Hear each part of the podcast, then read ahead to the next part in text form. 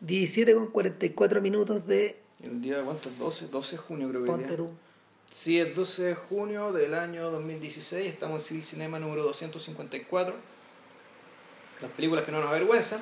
Y, eh, pucha, aquí vamos a entrar en la sección en la sección necrológica fiambre, digamos, de, de Claro, Civil Cinema. que- Cada, cada que- cierto tiempo, puta, modificamos nuestra nuestro nuestro cronograma que teníamos pensado porque puta porque se murió alguien Bueno, hay gente a la que le debemos ese huevo. Ponte tú, eh, Manuel de Oliveira. sí, Que se, que se nos Eh, pasó, pero bueno, si el viejito vivió 106 años, nos podemos demorar unos par de años en... se murió claro, se demoró como 15 años en morirse bueno eh, Como 30 años estuvo muriendo. pues, bueno. y trabajando al mismo tiempo un crack Claro, claro. Eh, además que son muchas películas, bueno, o sea, eh, No, si ese es el problema, todavía tenemos la duda ahí de cómo, de cómo de cómo lo abordamos o, o realmente ya ir de una nomás, ¿cachai? Con, Claro, algunas, claro. pocas nos da una y no Yo sabe. alguna vez le dije a Vilches que en realidad eh, eh, Amor de Perdizao era la, es, es como la película donde habría que entrar, pero esa weá es como una, es una película como de 5 horas. El zapato de raso son como 7 horas. Porto de mi infancia, de mi juventud, es preciosa, es una, es una maravilla de Sí, película. Pero Que- no sé si es tan representativa. La verdad no, No. La verdad. Los caníbales es toda una rareza puta, y, y, y son, y son puta, de el Valle de Abraham, tú la viste, yo vi, Yo la vi me dejó medio chato, sí. claro, yo vi a carta, una carta y era una rareza también, era una curiosidad. Y los dos estamos de acuerdo en que Viaje al fin del mundo, al final del Viaje al mundo. comienzo del mundo. Viaje al comienzo del mundo, una tremenda Es película. de nuestras favoritas, claro. Ah. El, yo también vi, ¿qué otra cual vi? Eh, Los caníbales. Sí, que pues era la extraña, claro, y la Dina Comedia que me dejó las pelotas hinchas, weón, debo decir. A él también le dejó las pelotas hinchadas. No... En, en cambio, uh, palabra y era chora, en cambio. Ya. Esta vez la vi al jesuita, este sí. Pero bueno, ¿qué tiene que ver Manuel de Oliveira con nuestro invitado del día de hoy? Que se murió, nada, más, pues, weón.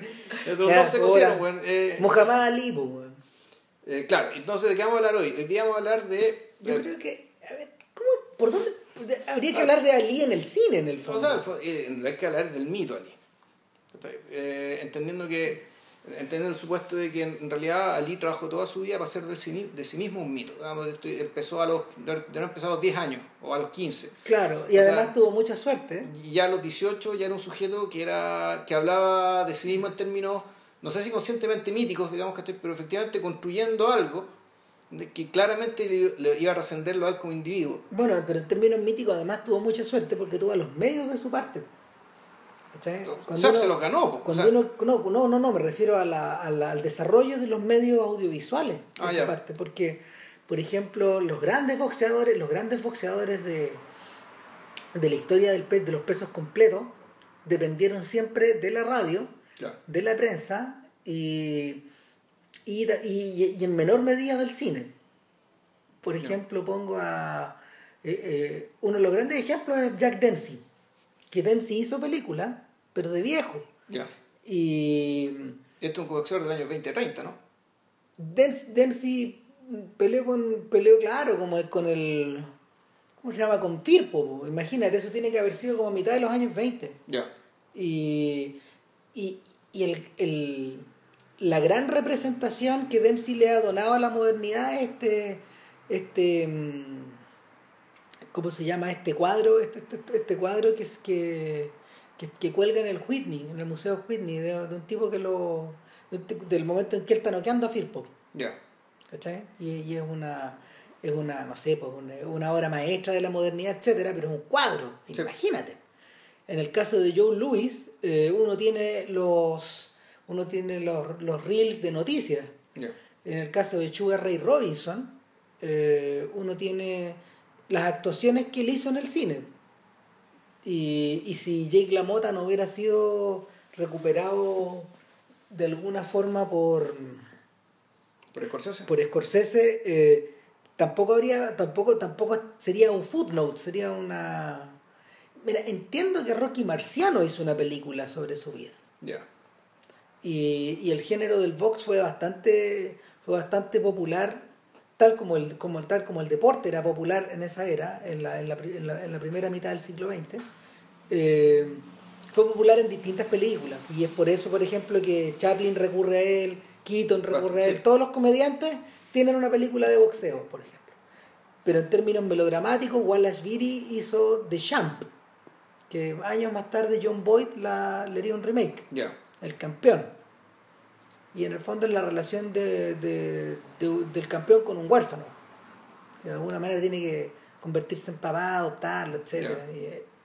pero, y, y más adelante, bueno, más adelante está esta película famosa Body and Soul de Robert Rosen, harto más adelante, y está también The Harder They Fall, que es un peliculón de, Humphrey Bogart, la última película de Bogart.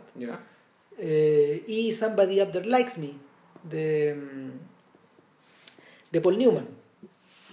Y eso te estoy hablando del año 57, por ahí más o menos. Eh, entonces, la, la relación que tenía el cine con el box era esencialmente a través de historias melodramáticas y como del rescate de, del rescate de personajes que pertenecen como a, no sé, pues estos blancos pobres, ¿cachai? Mm. Que salen del mundo inmigrante, y sé, italianos, irlandeses, eh, latinos, ni latinos ni negros en esa época. No, claro. ¿Cachai?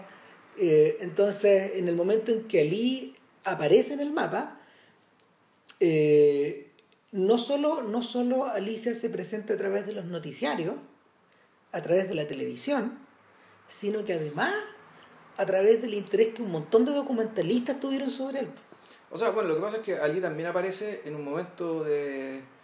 está como de, de resurgimiento negro, digamos, desde la música, de la política, de la religión.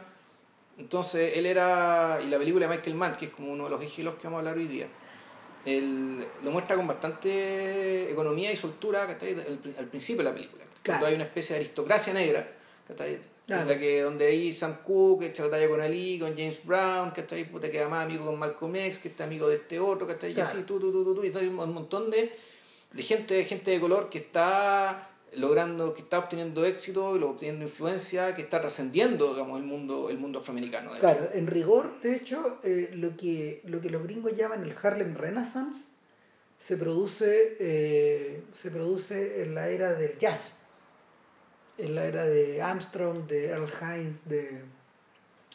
¿Cómo se llama? De. No sé, de Count Basie, de todo, de, de- de- de todo ese periodo cuando aparece James Baldwin. Gente que ya era. Gente que Ya ya, era era, mayor. que ya era mayor en este, en este, en este segundo despegar ¿no?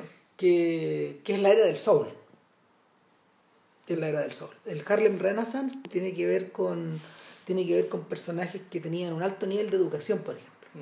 sobre todo en términos musicales y en términos literarios. Eh, y, y eran figuras eran figuras súper seleccionadas y señeras, pero toda esta gente de hecho habitaba un mundo segregado. Entonces la diferencia que hay ahí, tal como tú decías, son los momentos en que, en que la, la segregación eh, experimenta su... con- O sea, la, la- la segregación completa está puesta en duda. se arma, un Sí, con- claro. se- se arma el primer contraataque desde la era de la guerra civil. Claro, yo creo, yo creo que la gran punta de lanza ahí, fíjate, eh, no es Ali, sino que es Jackie Robinson. Es la presencia de Ro- Jackie Robinson en los medios que para los americanos en realidad en términos en términos sociales eh, Jackie Robinson probablemente sea la figura más importante del siglo XX porque porque fue el, el primer eh, deportista eh, de color que fue em, Que jugó en las grandes ligas. que fue que fue o sea, que, que jugó que jugó en las ligas mayores del béisbol Claro. pero había una había una tremenda diferencia con Ali que eh, el box siempre fue un deporte donde hubo muchos negros Claro. ¿cachai? Eh, ya, ya, ya, ya vamos a llegar a- al porqué de eso pero el tema el tema con el béisbol es que era un deporte que se había eh, segregado como en los mil como a principios del 1900 más o menos entonces se crearon dos ligas separadas. Y terminar con esa segregación eh, requería, requería de la voluntad de un equipo, de un manager, eh, o sea, de los dueños de un equipo, de un manager, de los miembros del equipo y luego de los fans. Entonces se requería un personaje, se requería un personaje extraordinario. De hecho, eh, Ken Burns, este, este documentalista americano, acaba de estrenar ahora su em, su documental de Jackie Robinson, porque se cumplen 70 años De su ingreso este año la- del debut de Robinson en las ligas mayores.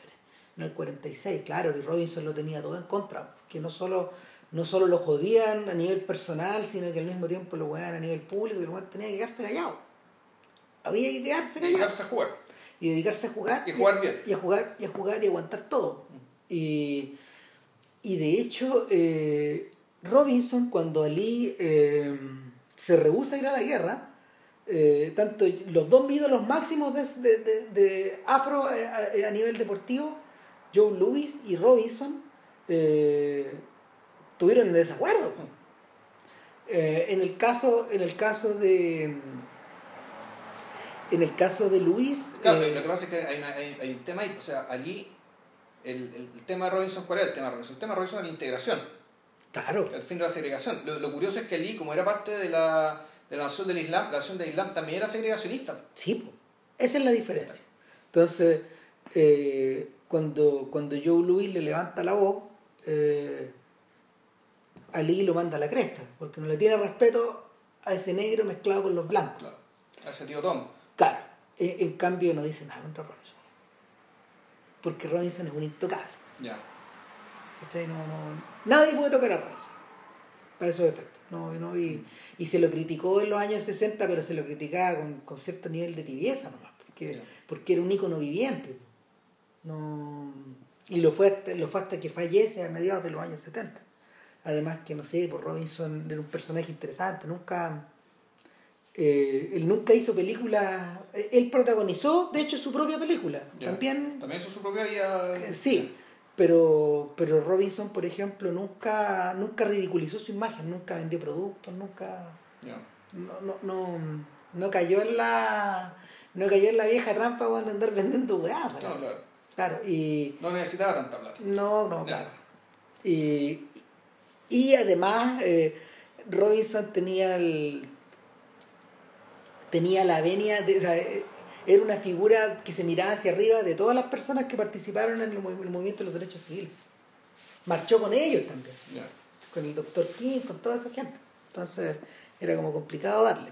Y, pero tal como tú dices, eh, lo interesante de Ali es que no es integracionista, sino que, sino que y, y tampoco es en extremo segregacionista, lo que él pide es ser él. O sea, lo que pasa es que el movimiento, y ahí está toda la duda respecto, el movimiento, el, el, la nación del Islam, sí era segregacionista. Sí. Sí era partidario de que, me, me imagino que, hay igualdad de derechos en un montón de cosas, pero en el, último término, que es, eh, en lo que es eh, convivencia, en lo que tiene que ver incluso con las relaciones, relaciones mutuas, la posibilidad de, de que se mezclen, digamos, estaban en contra. Los No, negros claro. con los negros, los blancos con los blancos, y, y terminar con el asunto, digamos, ir cada uno por separado. Entonces, lo que hizo Robinson era un gesto completamente opuesto era, puta, era no pedir por favor, sino que quedarse a pelear por un lugar. Un lugar que Ali no deseaba. No. No. No, porque Ali, eh, Ali en algún momento el comprende que, que no, no necesita pertenecer a ese mundo de blanco, Uh -huh. pero que al mismo tiempo, y más una vez que la nación del Islam le, le, le, le hace el vacío, tampoco, necesita, tampoco los necesita Sí, ellos. no, Es un, poco, es un poco el dilema de James Brown. pero después los vuelve a coger. En cierta medida y está. Y está todo, bueno, lo que, lo que pasa es que aquí nos vamos a encontrar en realidad con distintas visiones del mito Ali. O sea, está la visión Claro. de el documental Rumble of the Jungle, que, que es un documental del año 1996, que en cierto sentido... When eh, We Were Kings.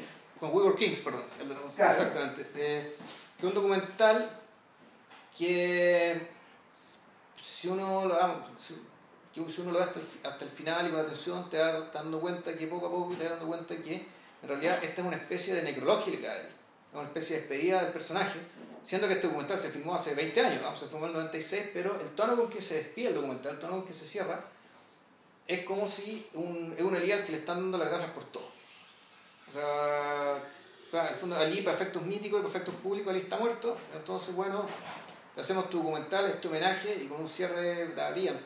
Este documental, eh, junto con una película que filmó el propio Ali respecto de su propia vida, eh, nos atrevemos a inferir que son las principales fuentes de la película de Michael Mann, que hasta ahora es como el registro, que es el registro, uno de los registros más actuales que hay sobre, sobre el mito de Ali. Claro, yo creo que en el fondo eh, lo que hace Michael Mann eh, es poner al día un es poner al día y- para esta Claro. generación para esta generación porque en el fondo existe la conciencia en los gringos de que historias como esas, igual que la, la, la historia de Lee para estos efectos equivale a la de Abraham Lincoln. ¿Cachai? O sea, eh, que son, son mitos son mitos que tienen son mitos que tienen un contenido cívico pero al mismo tiempo un contenido educacional un contenido ah, inspiracional etcétera que es una cosa que los gringos valoran mucho. Claro y, pero que también, que también es muy gringo que, es el, que este mito también se hace se hacen los giles con otra parte con otra parte la verdad. Que está que está retomada en un documental de HBO sobre el, el thriller in Manila el combate con Joe Fraser donde donde Lee queda particularmente mal parado. Bueno y no te acordáis lo que comentamos ah, cuando hablamos de los hermanos Mails de Ali versus Holmes, el otro documental. O sea, eh, ya, ya, eso iba también con la idea de que en el fondo. Esta cuestión weón. ¿El agüita, sí? Está muy. Se nos desconcentró y... Está caliente esta mm. A mí me gusta el agüita tía. Ya, bueno. Envejeciste, Como Ali, pues, A ver, espera, mira, lo que ocurre, lo que ocurre con, con Ali. Eh, es que en general uno suele olvidarse, pero yo, yo estuve mirando otro documental más, uno que mandó a hacer Ted Turner. ¿Ya? Uno que, que, que, que, lo hizo, se hizo para la Warner Brothers, que dura 6 horas. Uh. Y, el, y el, yo lo compré en DVD. ¿Y lo viste entero, güey? No, no, no, ah. vi las primeras 5. no, no me faltaron 10 minutos. Claro, lo que, mira, lo que, pasa, lo que pasa es que, a ver, por las razones que hayan sido, por las razones que hayan sido, el, el, género, de, el género del match de box, y como alguien lo explica en When We Were Kings, lo dice creo que Mailer, él dice, la, en particular la pelea de los pesos completos, como género, como género deportivo, es una, es un, es una fuente inagotable es una fuente inagotable para el cronista o para la persona, para el historiador para el documental, para el fan, para un montón de cosas. Entonces, sí, es lo más cercano a una pelea entre dioses. De acuerdo. A la pelea de los dioses, ya cuando Hércules se agarraba con alguien, bueno, ¿cachai? Eso es. No, pero ¿cómo, será que, ¿Cómo será que Scorsese compró hace muchos años los derechos de un libro que se llama El último duelo? Ya.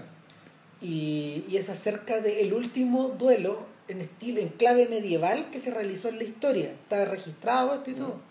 Eh, eh, es al comienzo del Renacimiento. Y se realiza obviamente es una, es una batalla de caballeros andantes en una plaza, en una plaza pública y todo. Y fue un, un acontecimiento gigantesco y conmovió a la ciudad. ¿y qué ciudad fue esto? en Italia creo. Estoy medio olvidado pero, pero en Italia o en Francia en una de esas dos partes. Y, y claro pues tú van a comprar los derechos porque de alguna forma evoca esta otra cosa. Esta idea de que el uno se enfrenta con el otro David versus Goliat o lo que tú quieras eh, hay algo que está inscrito en eso, eh, que, que, que, que, no es centenario, es milenario. Tal, como tú dices, no hay más, no, no, hay, no hay techo de ahí para arriba. No, no, son los dioses contra los titanes. Ya, no hay más. No, entonces, eh, entonces Mailer habla, Mailer habla en ese sentido, y claro, en el, en el, en el, es por eso que existe tanta literatura sobre Lee seria y muy bien, muy bien hecha y sobre hartos más, creo yo. Me da impresión de que. No, sí, olvídate. Sí. ¿Sabes qué? O sea, el hecho de que en, Rumble, en, en, ¿cómo se llama esto? En We Were Kings, la, los, dos, los dos comentaristas más interesantes del documental, que el, que, el, valor agregado que tiene este documental respecto a muchas otras cosas es, claro, es Plimpton, la presencia de Plimpton y de Myler. ¿cachai? Intelectuales destacadísimos, importantes. Que estuvieron ahí. Y que además eran fanáticos del box, mm. fanáticos apasionados por la cuestión, se le brillaban los ojos mientras hablaban. Claro, a la gente uno le pregunta, a la gente uno le pregunta por qué le gusta el box, que no, por qué no le gusta el box. Yo creo, no sé, yo, yo de chico yo he visto pelear en la tele. Pero, pero el, el, el punto, o sea, tengo recuerdos muy viejos, bueno. No, sí, el box, el problema con el box, eh, eh, el tema del box es con un poco de corrección política, es decir, y, corrección política es la hipocresía. El box, daba sus consecuencias mortales, dado lo regulado que es, dado lo salvaje y corrupto que es, claro, uno le da la espalda, Mira, pero el espectáculo de ver a sacándose la cresta, pero con estilo, con, buena, con buenos movimientos, ¿cachai? Con armonía, es una cuestión que tampoco puedes dejar de ver. De hecho, la otra vez me estaban dando un partido de la Copa América. Y cuando el partido guateó, ¿cachai? Puta, me puse en las peleas de box y era mucho más interesante la pelea. Ahí tenéis, yo, yo tengo recuerdos vívidos de haber estado preocupado por cómo había salido Ali versus Holmes. 1980. Ganó Holmes. Sí. sí. Eh, y, y de haber visto, de haber visto de cabrón chico a, a Tommy Hearns con Sugar Ray Leonard. La extraordinaria pelea 1983. Sí, no, por esa pelea. Yo la vi. No, yo la vi. Pero sí me acuerdo las peleas, Un de, verano. las peleas de mano de piedra con Chugar Leonard, con mano de piedra. Sí. ¿Cachai? Este movimiento que tenía mano de piedra, que movía los brazos y te pegaba con la otra. No, claro, eh, eh, eh, de hecho ahora, ahora está esta película donde De Niro es como uno de los productores, que, que estuvo como dos años guardada y en el fondo cuentan la historia del no más. De hecho es, una, es un episodio que es como con es, es, eh, hashtag no más. pues, es el momento en que, claro, igual que lo que ocurre con Liston versus Ali, Ya. versus Clay, perdón, eh, el, mano de piedra, mano de piedra no, no sale a boxear después de que Leonard le da una paliza. No? Y fue uno de los grandes momentos, fue una de las grandes vergüenzas de su vida deportiva. No, pues ya eso. Bueno, y también uno recuerda, no sé, por las peleas de Martín Vargas eh, empujadas por la dictadura, que, que los manes magnificaban, Lo inflaron, lo lo inflaron. inflaron, lo inflaron como el diablo. Pobre Martín, también cayó a manos de, madre- de mano de piedra, pero fue uno de los tantos paquetes que le tiraron a, A una piedra. a Durán, claro. Eh, no, ese, el... Larga data y esa cuestión. Entonces, eh, en la era del DVD, en la era del DVD, los DVDs de Ali salieron, salieron como, no sé, como, como abejas por todos lados, ¿cachai? Eh, había, so- había biografías chantas sobre su vida, había compilaciones de sus peleas, muchas de esas, de hecho, no sé, ya eh, compilaciones de las peleas completas. De hecho, las, las peleas que uno encuentra por YouTube, que en general están todas completas, eh, están sacadas de esos DVD. Cuando yo, O sea, no- no era transmisión televisiva original, sino que. eh, O sea, eh, que la- los DVDs son compilaciones, son ediciones de esas transmisiones televisivas. Claro, claro. Y, y hay, y hay divisiones por relatos y todo. Pero, pero el, el punto es que la videografía de Elías aumentó cualquier cantidad y de cara, de cara a la aparición del filme de Michael Mann. Que eh, fue en 2001, creo que claro. hace 15 años. Exacto, eh, de cara a la aparición del filme de Michael Mann, se, se redoblan, digamos, esta, esta cantidad de cosas que giran en torno al tema. Eh, sobre todo porque ya venía, ya venía acelerada, ya venía acelerado la el, el- ¿cómo se llama? la fiebre por allí por el estreno de When We Were Kings, que causó un tremendo impacto como el 97. Fue el 96. O sea, fue hecho en el 96. ¿no? Fue, Claro, fue en el claro. 96. Sí, sí. Y, no sé, pues tal como tú decís, eh, el mito de Ali, el mito cinematográfico de Ali está, encuad- es un- es un- está encuadrado en aproximadamente Son 10 años. 10 años. Son 10 años. 1964, pri- Mil- la primera pelea de Tony List, de- de- contra Cuando Sonny le, Liston, cuando le ganas a Liston, claro. claro, y 1974, Que Rumble in the Jungle. es Randall in the Jungle. Y donde convenientemente se saca el thriller en Manila, que está ahí, porque pensando que es una pelea mítica, de fondo es, eh, mm, es mítica en el sentido de, claro, la pelea donde Lee pudo haber muerto y, y el otro tipo también pudo haber muerto y realmente sacaron la cresta, eso fue una masacre mutua y que por una decisión referida más o menos compleja, que no que en el último round, el round 15, eh, se impidió que Joe Fraser saliera a pelear, porque se veía en demasiado mal estado. no, porque, porque tenía la cara destruida. Claro, pero Joe Fraser decía que podía seguir peleando. No, pero es que estos manes- es como lo que pasa con Jake LaMotta, que no lo votaron nunca, po. Nunca lo Joe Ray. Ronson nunca lo nunca, Nunca lo votó. Entonces, el... son weas atroces, son cosas atroces. Entonces, el... Mira, en general, en general, eh, yo tiendo, tiendo a pensar que, ahora, viendo, mira, viendo Lee, viendo después One We Were Kings, porque así, así la reví en ese orden, Ya, no, yo la vi al rayo. Yo primero vi One We Were Kings, después Y- vi la de el, el Claro. Manila y después vi y, Ali. y la vi. echando, y echándole una mirada echándole una mirada a, a The, Greatest, The Greatest esta película de Tom Cruise que, que Ali protagonizó él mismo sobre su propia vida. y que yo vi Este, cuando niño yo la vi la vieron en los grandes eventos del canal 13 entonces Televisión en dictadura. en- Claro. claro y Ali ¿qué es lo que hace? Ali cuenta exactamente la misma historia Exacto. Es una película que fue filmada el 76 y estrenada el 77. Entonces, eh, pucha, te queda, te queda la sensación de que es como un mito súper, es como un mito súper acuñado. Y eso en realidad sirve para, los, los americanos, los, los americanos suelen, suelen encuadrar estas cosas de una manera muy, muy modulares. Sí, para poder venderlas. pues. En extremado, claro, extremadamente modulares, pero yo creo que ellos mismos, ellos mismos llega un momento en que son conscientes de eso y, Sí. y, y de eso, de eso en realidad finalmente eh, se trata el mito de Lee, de su nivel de autoconciencia. I must be the greatest. Sí. Claro, yo tengo, o sea, debo ser el más grande, pues supongo que debo ser el más grande, no hay, no hay, y, y no, y, y no hay duda al respecto, ¿cachai? El, eh, que, que en el fondo son las frases que este gallo suelta cuando termina con la pelea, eh, ter- termina, termina de boxear a Liston. Una persona súper joven también. ¿Cachai? No. Eh, y, y claro, no sé, pues, el mito tiene un estupendo prólogo en esta escena, en esta escena como precréditos que, que nunca la han filmado, digamos, pero cuando Ali llega un, tenéis que haber, lo tenéis que haber dicho en algún momento de los documentales que viste, cuando él llega que después fresquito de ganar el, el oro en Roma, se pasea por Louisville con, con, la, Con la medalla. con la medalla por todos lados, pues, y, y lo duran en todos lados, pero comete el desliz de meterse en Kentucky, de hecho, a un, a un eh, local segregado. Ya. ¿Para ver qué onda? Pidiendo que le sirvan, ¿cachai? Y no le sirven. No boy. ¿cachai? No, no le servimos a negros acá. Y sale del local furioso y, y el mito que él cuenta para sí mismo y que lo repite su hermano en este documental de, de- de la Warner, de Whole Story, es que él iba al puente, al puente por el que tú entras a Louisville Y tira la. y tira la medalla la- a la, la mierda, claro. Lo manda a la mierda. Entonces, y de ahí empieza la película. sea, Ahí empieza, ahí empieza la película de su vida.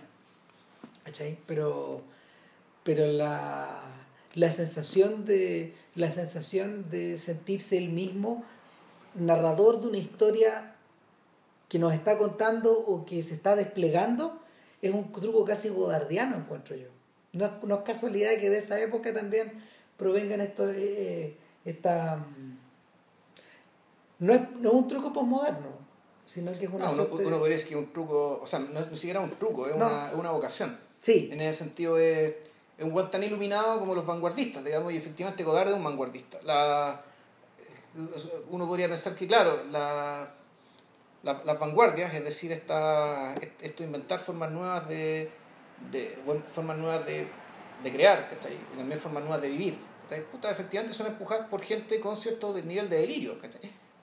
Por cierto nivel de... eh, con cierto, con cierto con cierta autoimagen, ¿cachai? que los hace puta, necesariamente puta, depositarios o embajadores de o portadores de algo. Claro, pues y Ali se vuelve particularmente cinemático no solo por su ingenio y por estas rimas y por Por esto sus limerick de mierda que y hacía. por estos bueno. stands que él hace como de y este Juan va a caer en el sexto o en el séptimo porque no sé qué o porque no sé cuánto. Yo, en la película un buen echa la talla que saca el número, que saca el uno, el buen le responde, bueno, aquí yo hago la rima. Claro, yo, yo hago la rima. El- pero la.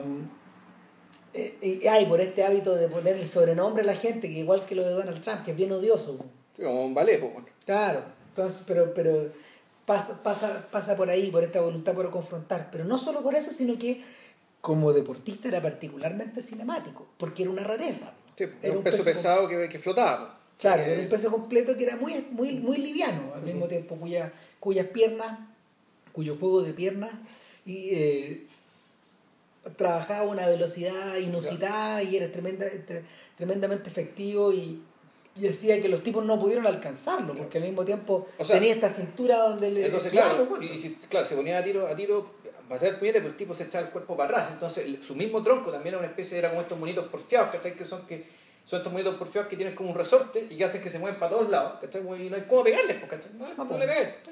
Y te cansáis, pues, como pasa con, Ton- con Sonny Liston, que, que el... Y con Foreman también. Que, Claro, bueno, pero a él, a él lo cansó dejándole que le pegara. Eh, Claro, no, pero lo, lo, lo- de Liston es particularmente infuriante porque eh, Liston eh, nunca lo habían cortado primero y, y le pegan un corte, le pegan un corte creo que en el ojo izquierdo y, y, y- y no solo estaba agotado, no se le había, no solo le habían pegado, sino que al mismo tiempo él no le había podido pegar. y finalmente se retira por- en parte por agotamiento, pero por frustración.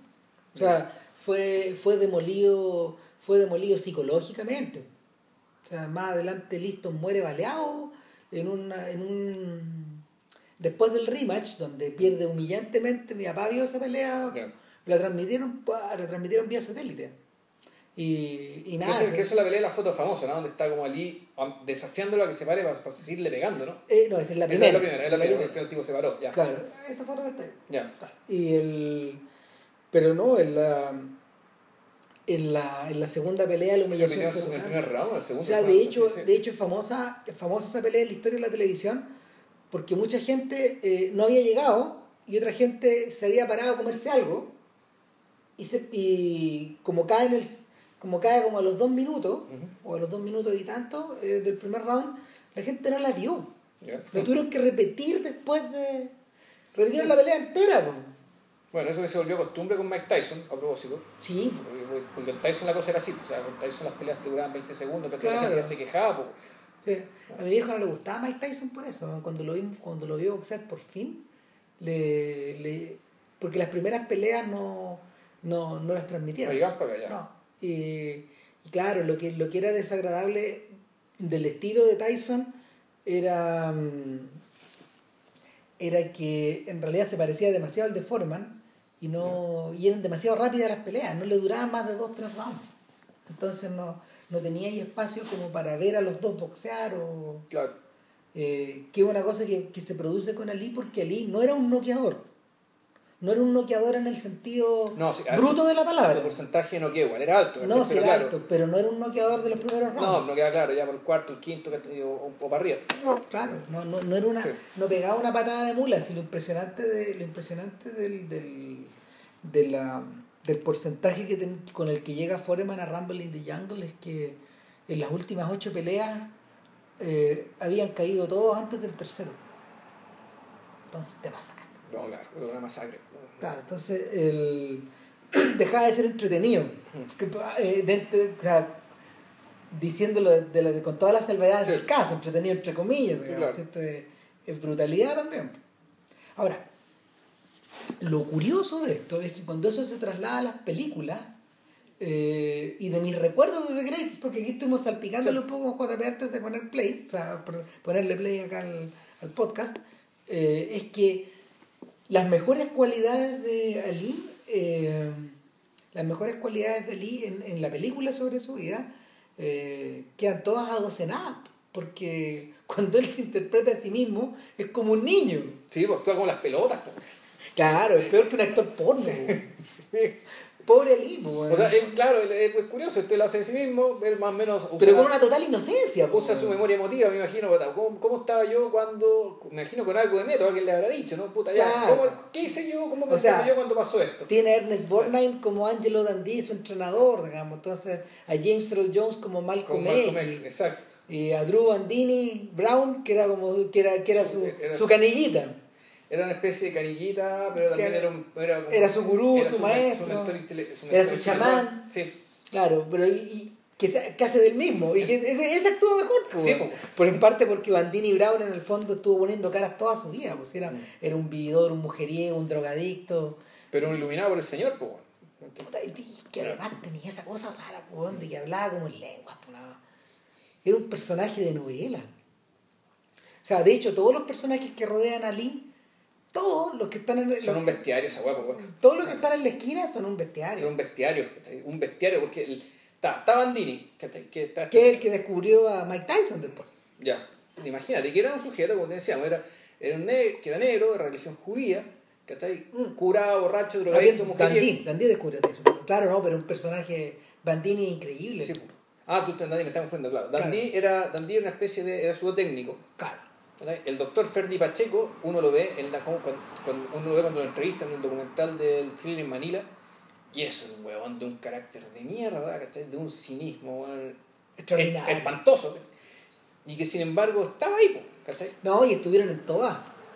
El, y, y, y, y estaba el. Está este fotógrafo que era una especie, que era como, Howard Bingham, Howard Bingham. claro, es, es como su. que era como uno podría decir que era el amigo más cercano a la normalidad y a la decencia, al menos como te lo retratan en la película de Michael Mann, era lo más parecido a un amigo, una persona normal, que yo creo que era era me da la impresión que él y su esposa eran más o menos lo que tenían los que ponían Ali dentro del mundo de la normalidad dentro de la sensatez no, para, esos, para esos efectos es como el amigo de Hamlet puta así bueno, algo así sí sí eso es eso es la historia de ¿cómo se llama? Horacio ¿no? no Horacio el cabro que eh, Horacio no por no pues Hamlet no tenía amigos no sí tenía su amigo el de la universidad pues el de Wittenberg ya el loco que en el fondo lo, lo, lo, lo lo tiene en los brazos al final. Cuando se está muriendo. Claro. Ya. O sea, es, pero es como un personaje así, que hay cierta lejanía, pero cercanía. Pero es un ancla, ¿cachai? ¿Por qué? Porque efectivamente Ali se rodeaba de puros dementes, ¿cachai? Por otra parte está el, el hijo de, de, de Muhammad, ¿cachai? Que era un títere de esta otra secta de mierda, ¿cachai? Pero que, le gustaban las lucas y movía, y movía las peleas. Y, que él promovía las peleas, él lo gestionaba. ¿cachai? Está Don King. Pero sí, sí, que, que, que un que aparece un poco de la nada, que promoviendo Rumble in the Jungle y que eh, Plimpton lo. Plimpton lo. No, no es Plimpton, es el biógrafo. No, no, no, yo, no, perdón, el biógrafo, el, biógrafo, claro, el biógrafo dice, es uno de los personajes más fascinantes más que inteligentes que he conocido. Uno de los personajes más brutos y cínicos que he conocido. He visto, he visto levantar carreras y destruir carreras. O sea, nunca he visto tanto, una persona capaz que haya sido, que haya sido responsable de la destrucción de tantas vías y carreras como, como King, pero hay que darle el mérito, a, pesar de, todo, de que tengo un fondo que es un concha de su madre, así, pero con mayúsculas. Una bestia hay que darle, hay que darle el mérito, sí, de que él hizo posible que esta pelea mítica, Rumble the Jungle, haya tenido lugar. ¿Ah? Pero eso es como el punto que lo redime dentro de una carrera de oscuridad absoluta. claro, es que ya tenía oscuridad de antes. Era un weón que era convicto, era un weón que había, había sido un, había sido, como sea, un pimp, un, un proxeneta. Un proxeneta, eh, había, había hecho de todo.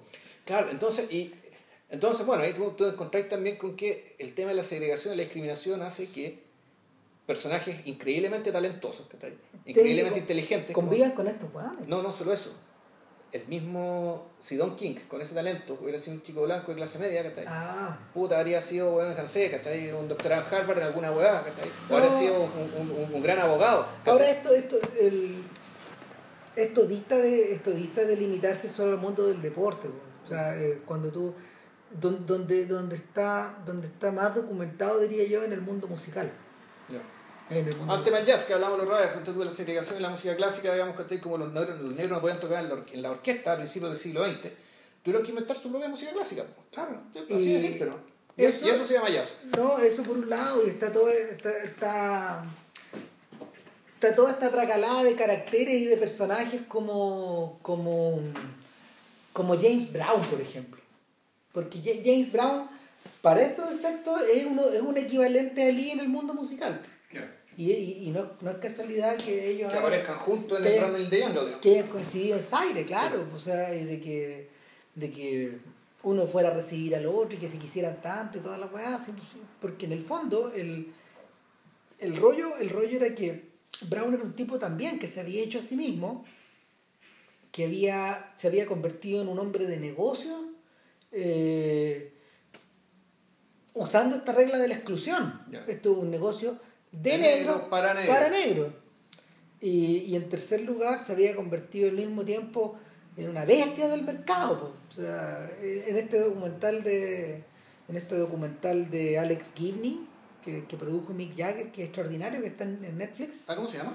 Se llama The Rise of James Brown, pero no, tiene otro, uh, ya, lo voy a buscar. impresionante, o sea, es una obra maestra de, del, del, género musical.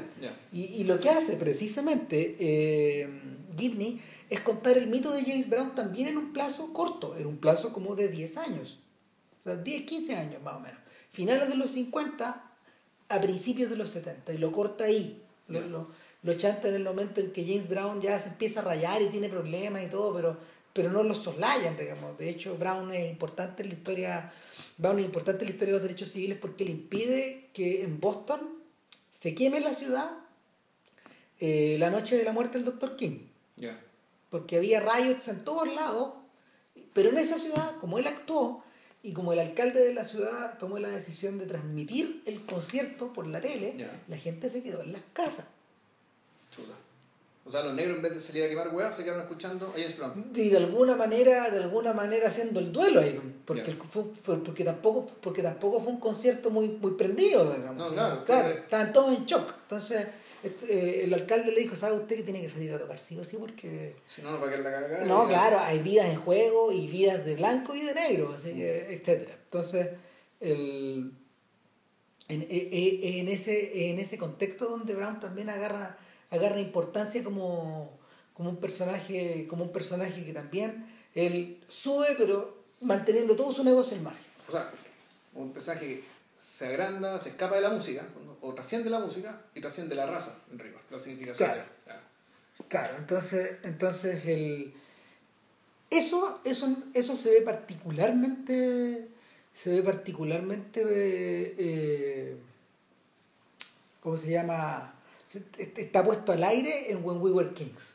Y yo creo que por eso es tan brillante el documental, Mm. porque León Gast, el tipo que, el tipo que grabó todo esto y que fue, fue a, fue a Zaire, en el fondo no grabó solo el, eh, la pelea, sino que él también iba por el concierto. Sí. Y Originalmente se iban a hacer al mismo tiempo. Y de hecho, claro, O sea, se hacer una cosa primero Y la otra después. Y la otra, pero creo que la misma tanda. O sea, era como Claro. consecutivo. claro, era consecutivo, era un gran fin de semana como festival. Era como una especie de festival. Tocaba James Brown, Miriam Makeba, los no sé cuantitos. Había otra banda como música negra, no me acuerdo cómo se llamaba. Bueno, Hugh Masekela, que es un músico importante africano, ese weón era el productor en, en África. Ya. Y trompetista. Y el, el rollo, el rollo es que eh, durante un tiempo en Cinemax y en ISAT, en el cable, daban el documental musical. Ya. Y es muy chulo el documental musical, yo lo vi.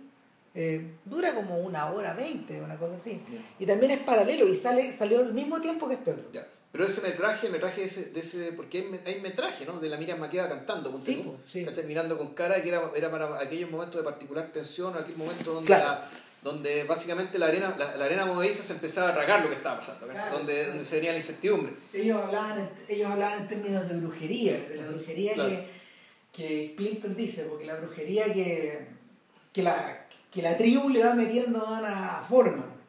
Y esta idea de que hay algo, hay algo que tiene que ver con el país, con la sangre, con, con el ser africano que in- influye más en, en- en la derrota, que influye en la derrota de este tipo que, de acuerdo a como dicen en la película, nunca realmente salió mentalmente de Estados Unidos. Y no, nunca estuvo fuera, llega, llega, llega con este perro policial que es su mejor amigo y... Y claro, y nadie le explicó que, puta, para los, para los congoleños, o sea, los, los, los zairenses, como, como depende del país, el nombre que tenía el país en distintos momentos, es el perro que usaban los belgas, ¿cachai? Para reunir a la gente. Entonces, llegar. A matarte, po. Claro. Entonces, puta, llegar con un perro policial a, a Congo, bueno, era recordarle los años más duros del colonialismo. Claro, Pero el punto está en que igual también el, era complicado también, o sea, en el fondo, yo, era, yo hubiera sido Foreman, ¿cachai? Y alguien te dice, loco, bueno, todo el mundo está con Ali. ¿cachai? El tipo lo que tiene que hacer es abstraerse, ¿cachai? Porque si te vas a meter en serio, ¿cachai? A lo que está pasando, Claro. te vas a dar cuenta que estés más solo, eh, o sea, que, que, Que estés estés- más, que estés más solo que la cresta. que está más solo que un dedo. Si Sí. en el fondo el- lo que le pasa, lo que le pasa a Foreman es que y, y eso, eso no queda, no queda, yo, yo creo que ahí la película falla un poco, y es por- pero falla porque en el fondo Gast probablemente no siguió tanto a Foreman como a Lee, porque Ali era el personaje más colorido. Sí. Y no, y, y, y, Ali era el- como- y Ali era el centro de gravedad de todo. Y el centro de todo, y la película es una necrológica, necro- necrológica de Ali, es decir, es una, es una cuestión que está cerrada de una manera tal que se está hablando de Ali como si estuviera muerto. Claro. Como si el mito de Ali, del cual el mito de Ali ya no hay nada más que agregarle, y donde a Ali básicamente se le da, se le dio las gracias por, lo, por ser, las gracias por lo que dijiste, las gracias por lo que hiciste, pero ya fue, ¿cachai? Ya, mi, we, listo. ¿sabes? Claro. Yo creo que, yo creo que el, el, el- lo, que, lo, que ocurre, lo que ocurre con Foreman también es que él no es cinemático.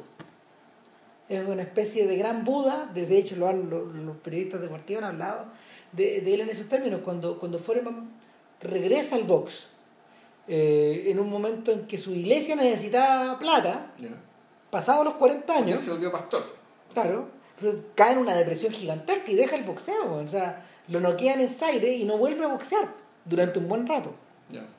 Eh, yo creo que Ali le hizo el mayor, el mayor favor de su vida, porque le, evitó, le evitó tener que. le evitó su propio destino, Claro. de alguna manera. Eso, eso es como de mito griego. le, le evitó, claro, Ali terminó cumpliendo el- Ali terminó cumpliendo su, su destino en la medida que me acuerdo de, no sé, porque cuando, cuando en las traquinias, en esta en esta mm, tragedia de Eurípides, eh, muere Hércules, muere Heracles, en el fondo. Y claro, Heracles muere cuando se pone un. Lo, lo, lo, lo estrangula, lo estrangula un, una, una, una, una camiseta, una camiseta que estaba hecha de un, de un tejido vivo y lo, y lo asfixia. Así muere, así muere Heracles. Heracles en el mito. Y, y claro, de, de algún, en, algún, en alguna medida lo que mata a Heracles es su propia fortaleza. Porque al ser, al ser atrapado dentro de esta camiseta y él al tratar de, de liberarse, se apretaba, Se más, apretaba más todavía. y más y más y más. Y eso es lo que ocurre con Ali. ¿cachai? Que no sabe, no sabe retirarse y regresa otra vez, regresa otra vez. Según el documental de, De Thriller Manila, el documental de Thriller en Manila, eh, Joe Fraser está convencido de lo que, lo, que- lo que le pasó a Ali fue él. Ah, sí. Y fue esa pelea en Manila la que dejó a Ali con Parkinson y lo dejó dañado para el resto de su vida. Y, el, y el, el odio era tan grande, se odiaban. el odio era tan grande que Joe Fraser hasta, hasta la época en que fue filmado el documental, que es 2008, no, ahí no sé qué pasó después, si Joe Fraser murió o no. Yo creo que, pe- pero un poco, yo creo, yo- no, Fraser está muerto. Fraser Fraser murió. murió antes que Lee. Ya, Y, y el Thriller in Manila pertenece, parece, a lo mejor me equivoco, a, la- a, esta, a estos documentales de ESPN. no, de HBO. ¿De HBO es? Ah, ya, De ok. HBO. Ah, ya, no es 30 for 30, que era que... No, 30 por 30 incluye el documental que vimos de los mails, de Ali con, De Ali con- de Ali con Larry Holmes. con Holmes. Claro, ese pertenece a esa serie. Claro, eh, está el, y, y también incluye un documental de eh, el tipo que inspiró a Rocky, al verdadero Rocky, que es una de las peleas que Ali tuvo después de Vanilla, ya, donde le ponen un paquete blanco que le dura 15 rounds. ya. Claro. De por ahí es. Es como del año 75 más o menos esa pelea. Entonces el, el rollo es que... Ah, bueno, y tú decías, tú decías que Fraser dice, yo fui. O sea, yo fui. O sea, el Parkinson que tiene, Rocky- eh, que tiene Ali y todas las cosas malas que le han pasado a Ali son básicamente por las cosas que me dijo, que me hizo y por la sacada de cresta que le di, weón, en Manila. ¿Cachai? Porque, puta, él decía, si tú andáis, hablando, hablando de joven, ¿cachai? Esas mismas palabras te van a morder el trasero cuando viejo. Ya. ¿cachai? Y, y bueno, pues sucede que el, el, el, el- documental de Thriller en Manila es un, un documental bien triste, ¿cachai? Porque básicamente te cuenta la historia de estos tipos que se llevaron bien, fueron amigos, y no solo eso, cuando, eh, cuando, cuando Ali estuvo con la licencia suspendida, no podía pelear y le quitaron el título, Joe Fraser le ayudó. Que, es una escena que rescata Que- que Michael Mann. que el tema es que el tipo hi- hi- hizo la, movi- hizo la movida para que eh, intercedió para, para que le, le renovara la licencia, le, le concedieran la licencia nuevamente para que pudieran pelear. Eh, y va por un tema de un tema de buena onda personal, pero también un tema de puta, el verdad, el campeón mundial era Lee y le quitaron el título por secretaría. Claro. Después Joe Fraser ganó un título mundial, pero no ante el campeón, sino que ante otra persona. Entonces, ¿quién es el verdadero campeón? po? Ponte tú que haya sido Ellis o haya sido cualquier otro. Claro. que, le, que le tocó. Y, y a- Entonces- y, a, él lo fleta Foreman también. Pero eso, eso, fue, eso fue después, porque Claro. claro, cuando Ali finalmente puede volver a pelear, cuando la Corte Suprema le da la razón, cuando encuentran que pueden pelear, creo que en Alabama, o en- no me acuerdo, en Atlanta, en En Georgia, Atlanta, en Atlanta porque Georgia. no había comisión de boxeo. Claro, en Georgia podían pelear, y efectivamente se arma la pelea ahí.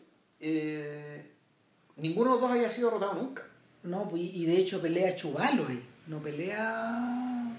No, miento. Pelea No, si, si pele- pelean ahí. Terrell, no, pero, pero, no, pero la, la.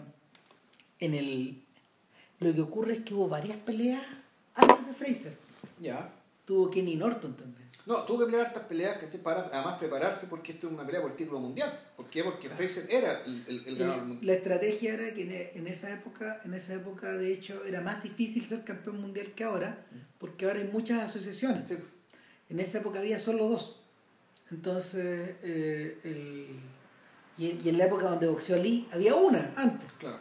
Entonces lo que, lo que ocurría era que tú tenías que ir liquidando contendores Claro. Al título en, en, en fila para ponerte tú en la primera, Claro. para, para ponerte tú como primer, como primer challenger. Y, y era, era complicado y había gente que peleaba cada dos, cada tres meses.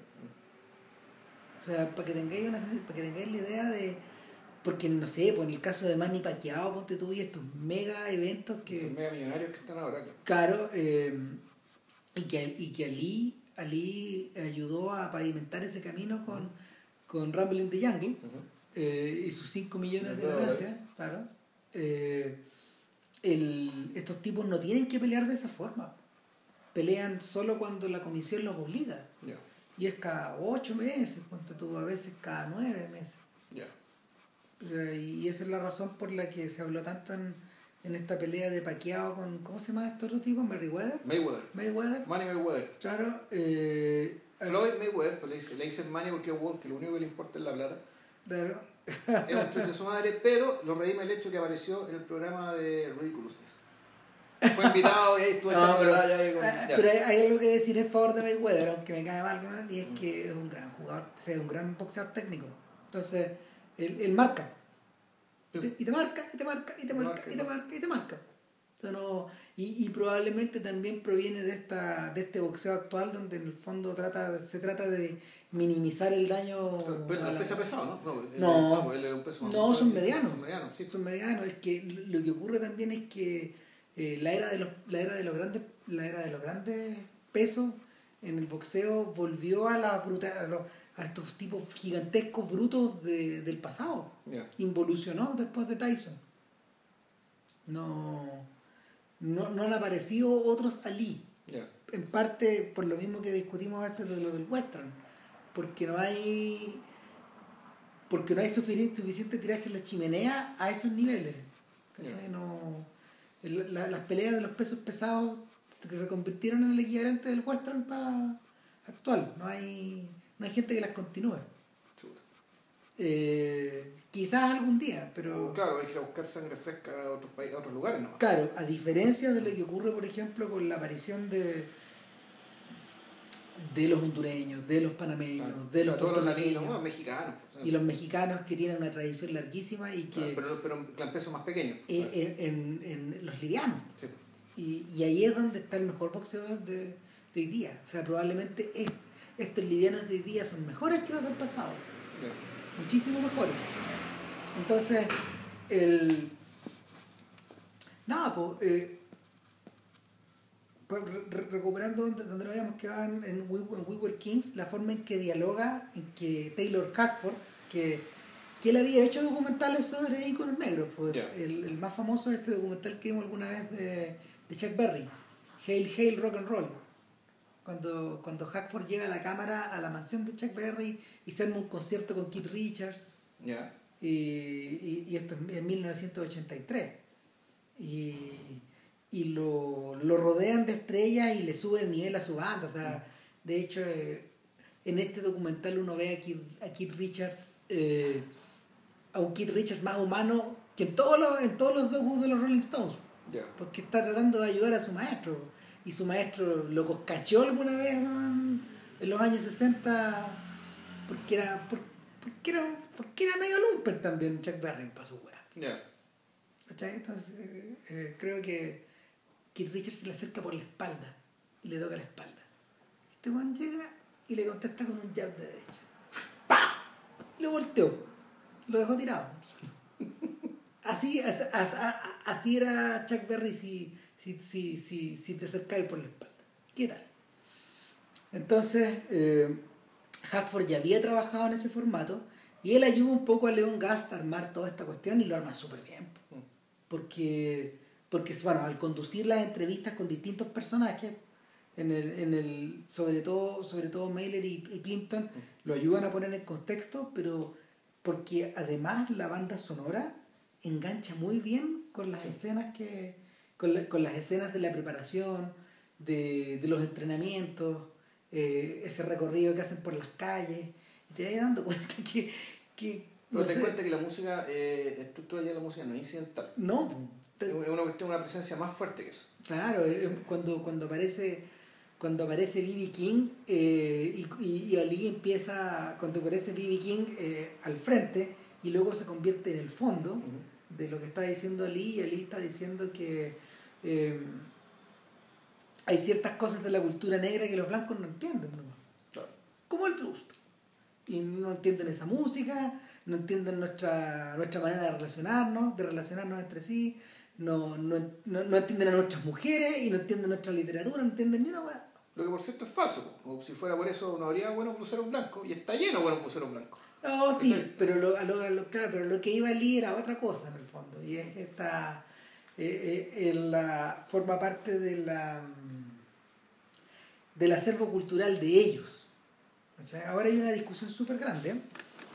hay una discusión súper, súper grande que tiene que ver precisamente con eso en el mundo del jazz, porque una- un personaje como Winton Marsalis, que es un gallo, un extraordinario músico, ha venido a Chile un par de veces, etcétera, y él está a cargo de... Él es trompetista, Sí, porque el Branford, el hermano que es saxofonista, ¿no? Claro, y hay otro hermano también, del Fello, que, que es un poco, el caso de los Marsali es parecido a- al caso de Spike Lee, que los, el papá que también era un músico y los encerraban en la casa a los cabros chicos, tocarlo, güey.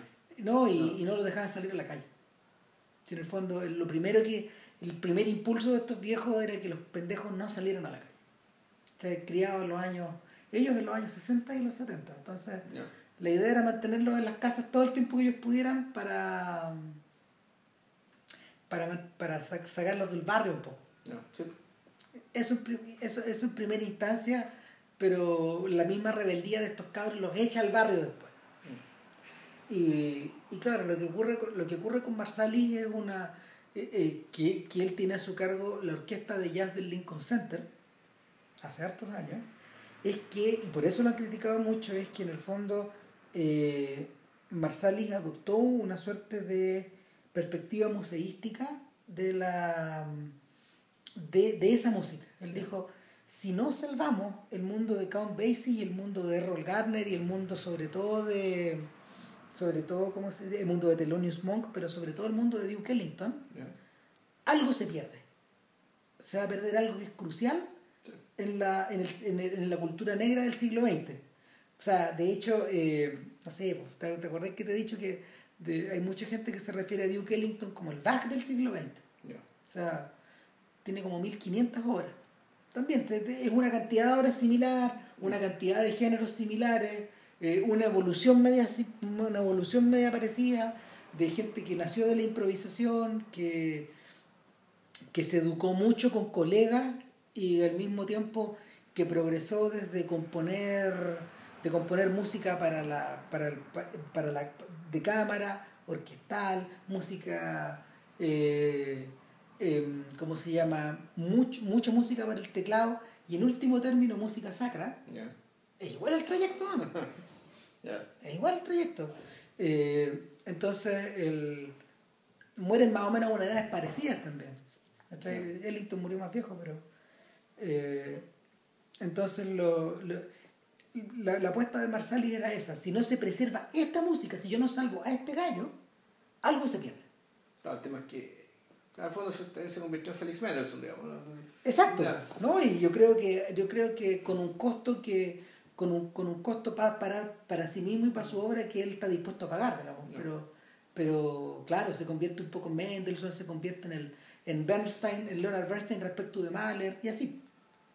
Sí. Que, que, que es un poco parecido también. es- es- es- en el- las vías de Mahler con Mer- Bernstein también se superponen en el mundo de la dirección de orquestal Ya. etcétera. Entonces, eh, claro, pero, pero a, a, a Marsalis, por ejemplo, lo han criticado mucho por lo han criticado mucho por eh, congelar el jazz en cierta medida. Y cuando uno ve cuando uno ve jazz, la serie de Ken Burns, te das cuenta de que la- el mundo del free jazz y de lo que viene después, la fusión, todas estas cosas, el mundo de, de, de Miles Davis no está tratado como debería en el, en el documental. Porque ellos parten en el blues y terminan y terminan en el, en el, en el bebop o en el post-bop. ¿cachai? Entonces no... eh, y, y justamente eh, es, es- es música que entra en crisis en ese mismo periodo, en este mismo periodo del que estamos hablando. Entonces, eh, nada, pues, el, para Lee, para Lee eh, la presencia, la presencia de estos, la presencia de estos gallos, de hecho, está justificando eh, de, de estos músicos en esta, en, en su, en su, en su match, está justificando precisamente esta idea que él tiene, esta idea que tiene como por allá, más allá de que haya resistido la prueba o no del tiempo. O sea, es una idea de Ali, pero también una idea de. Malcolm X. De Malcolm X, no, y, y también una idea de Don King. Sí, colgado ahí de de donde haya sido, digamos. Claro, este, tipo que, que habla en negro, se codea con blanco, Pero piensa- piensa en dinero. Pero es en verde. Piensa en verde. Claro. Es muy buena la definición de, de la película de Michael Mann. Lo que pasa es que hay- eso tiene hecho la película de Michael Mann, pero la película de Michael Mann se hace cargo de un montón de cuestionamientos que en, que en, en We Were Kings eh, apenas son mencionados. Claro. Que el hecho de que hay un tema de inconsecuencia y contradicción, ¿cachai? De que Ali, por muy luchador social que sea, por muy defensor de los derechos de los negros y todo lo que queráis, eh, puta, igual es cuestionable que se haya ido a hacerle el juego un dictador de mierda como Mobutu. Llevando su pelea Es para allá. imperdonable. Eh, y lo mismo ocurre ¿cachai? con lo que hace en Manila con otro dictador de mierda que Ferdinand. Ferdinand Marcos y su señor Imelda, ¿cachai? que O es un personaje importante en ese documental también. O sea, eh, Don King entiende pe- perfecto que pa- u- a un dictador puede estar interesado en lavar su imagen organizando un evento cultural. Claro. Porque, O sea, en realidad era cultural. Pues, Sí, claro. James Brown y qué sé yo, es cultural. claro, pero, pero la, la, la, la sensación es que es un tremendo contrasentido y ese contrasentido está el corazón, y esta es la más interesante, está el corazón de la cultura negra, de la cultura negra de esa época. O sea, es, es divertido porque en, en, en We Were Kings lo que te dicen nunca te cuestionan la nunca nunca cuestionan cómo Ali aceptó pelear la pelea en ese lugar no, sabiendo lo que sabía pero en el documental sí dicen que bueno en este mismo estadio donde se jugó la cuestión unos meses atrás o semanas atrás o incluso en ese mismo momento había mil, mil presos ¿cachai? sí, Adentro, ¿cachai? eh, eh, probablemente está, o sea, el mito era que estaban justo abajo. claro presos políticos o, o más bien delincuentes De todos lados. de todo e incluso Mobutu se mandó eso eso eso no Esto que cuenta Mailer, que, que mató a 100 al azar. Hizo, no, lo que, lo que los romanos llamaban el diezmo, es decir, cuando eh, puta, se sublevaba la tropa, era antes, no tenía sentido militar matar a toda la tropa, sino que mataba al 10%, al azar, Listo. que le puede tocar a cualquiera.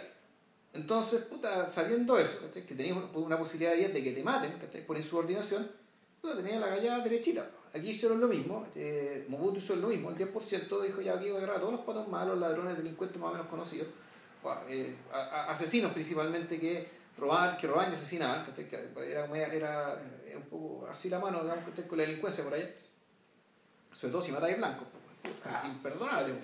Entonces eh, lo agarró y efectivamente el 10% se lo pidió, así. Entonces, mientras la, la pelea se estuvo desarrollando, o al pre- las, las seis semanas, digamos, entre que se.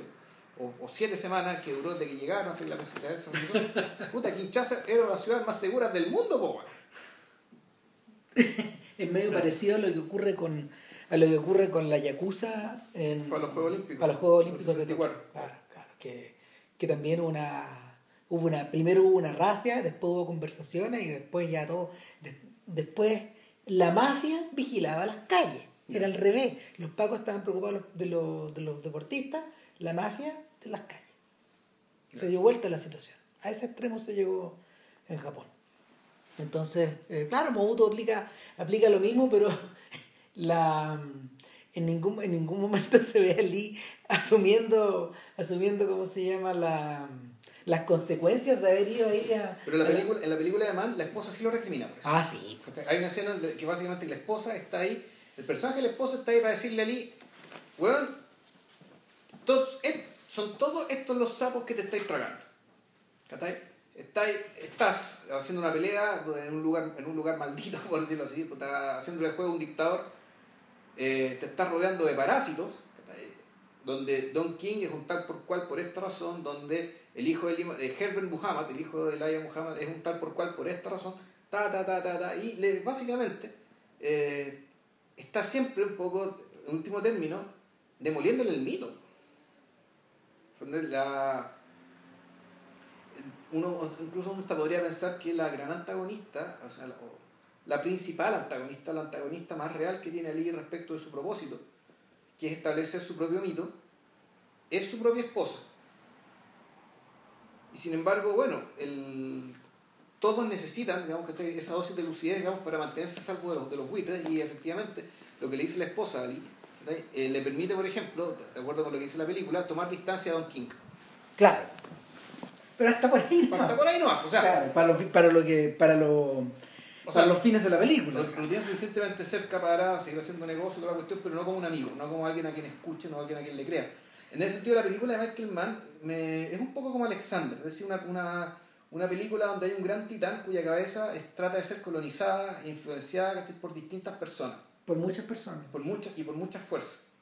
Entonces, este es un personaje que, que tiene, no solamente tiene que luchar contra el gobierno de los Estados Unidos, contra el racismo imperante, contra, eh, contra, contra, el mundo, sino que además tiene que luchar contra toda la gente que quiere, quiere, quiere o utilizarlo o canalizarlo o llevarlo por un lado o llevarlo para el otro. Y al final contra él mismo. O sea, eh, cuando Lee, cuando Lee se estrena en el 2001, eh, hubo un montón de polémica en torno a... Y una polémica bien vana, de hecho, en torno a cómo se lo iba a retratar. Eh, de esos días, de esos días están estas declaraciones donde, donde se dice que el mismo Michael Mann lo refrenda ahora en un artículo que él escribió para Variety, donde él dice, eh, en esa era, Ali, cuando estábamos trabajando en el guion, eh, Ali me dijo, eh, no tengan miedo de contar cosas que no me gusten a mí. Eh, no, no tengan miedo de narrar episodios donde yo quedo mal parado, donde yo no estoy a la altura de las circunstancias. Porque no tomé todas las mejores decisiones que pude haber, que puedo haber, que puedo haber seguido de acuerdo a los hechos. Entonces, Pero bueno, Judas. claro, ¿quién? ¿Quién? ¿Quién? But then again, who does? Como, dice, como dicen en Blade Runner. El, el, el, rollo es que eso de partida vuelve a una película algo atípica. Dentro de las biopics, que son tan, que son tan chupamedia en el fondo. Eh, y es porque en muchas ocasiones el personaje que, que, que, interpretado por Will Smith obviamente es digno de admiración y está al centro de su película y, la coloniza por completo a tal punto que eh, viéndola ayer yo me, impresionaba lo poco que los otros personajes hablan los personajes que lo van los personajes que van alternando con él o que lo tientan o que se relacionan con él tienen muy pocas líneas de diálogo todos. Son muchos pero son todos con pocas líneas. Lo que no es muy común en un, en un filme hollywoodense de hecho. Y, y... Claro, en ese sentido, con todo el personaje en, Alexander, el personaje de la madre, el personaje del padre, tienen más líneas. Muchísimo. Son más, importantes porque son, son menos fuerza. Y, claro, y, y, se, y, se, discute mucho. Lo que ocurre, lo que ocurre bueno, ya vamos a llegar al porqué, digamos, pero, pero mi, mi sensación es que en el fondo eh, mantenía, mantenía un rompecabezas tan grande que la, las decisiones que los cineastas tomaron tanto él como el guionista como Lubezki. los, cuatro guionistas en realidad son. Claro, no, y, y, Emanuel Lubezki también. que, es uno de los primeros filmes eh, americanos importantes que él realiza. Eh, la decisión que estos gallos toman de alguna forma eh, es representarlo de muchas maneras dentro de la misma película, tanto, tanto poniéndolo delante de muchos personajes o mostrándolo de muchas formas visualmente, visualmente de muchas maneras distintas, y, y, en, y, en, último término, eh, ir, creando, ir creando una suerte como de tapiz donde tú vas viendo, donde, donde el personaje se te despliega, se te despliega completo recién al final. O, o, vas acumulando la cantidad de información y lo vas conociendo mejor y mejor y mejor. Es por eso, por ejemplo, que, que llamó tanto la atención la introducción de 10 minutos con, con esta, con esta pista de, en esta pista de, Sam Cooke, que acá de hecho no, utilizan la, voz de Cook, sino que la, la ¿cómo se llama? lo reenactúan completo, con orquesta, con cantante, todo, todo es reenactuado. Eso está sacado de un disco de Cook que es en vivo, que es un disco que sale póstumamente en, un, en, un club de Harlem. Es una, es una actuación del 63 y gira en torno a Bring It Home to Me, que es la canción que es esta canción que es la con la, que empieza la película que, es la, que es la canción con la que empieza la película que es parte de un medley en el disco. Y estos tipos ocupan el medley completo. Y el medley pues, el medley en la historia del soul es importante porque eh, es una de las primeras es uno de los primeros registros grabados de Cook eh, como cantante de soul eh, dejándose llevar. Porque Cook, Cook, tal como tal como el joven Cassius Clay Sam Cooke era un personaje muy particular. Cooke era un sujeto que había llegado a lo más alto de, de la música de la música religiosa, de alguna forma él tenía un grupo, tenía, tenía, tenía un- él, él- él era miembro como de un quinteto, de los, de los Soul Steerers. Y. Los Soul Steerers eran eh, cantantes religiosos. Toda su música era en, e- en ese sentido. Y él renuncia a los Soul Steerers y se pasa al diablo. Entonces empieza... Igual que Charles. Claro, claro, pero, pero, pero Charles fue más heavy porque Charles nunca fue abiertamente religioso. Él adaptó canciones religiosas y les Ah. puso, ca- les puso letras Letras paganas, ya. Claro, letras paganas. Entonces, lo, lo que hace Cook es utilizar el legado de Charles y de esta gente que lo precede para crear una suerte de una suerte de soul que fuera radiable y que al mismo tiempo fuera inmensamente popular. Y, y él componía, entonces eh, esta, esta- este, este soul era como una nueva expresión, pues, equivale, al- equivale a lo que hace Lee con el, con el box. Y por eso está al principio de la película. Pero lo, lo choro es, y lo impresionante es que, y aquí es donde se nota que estos gallos tomaron la decisión de armar este, este bloque después que, después que la película estaba hecha. Porque en estos 10 minutos él te cuenta la infancia de Lee, Sí.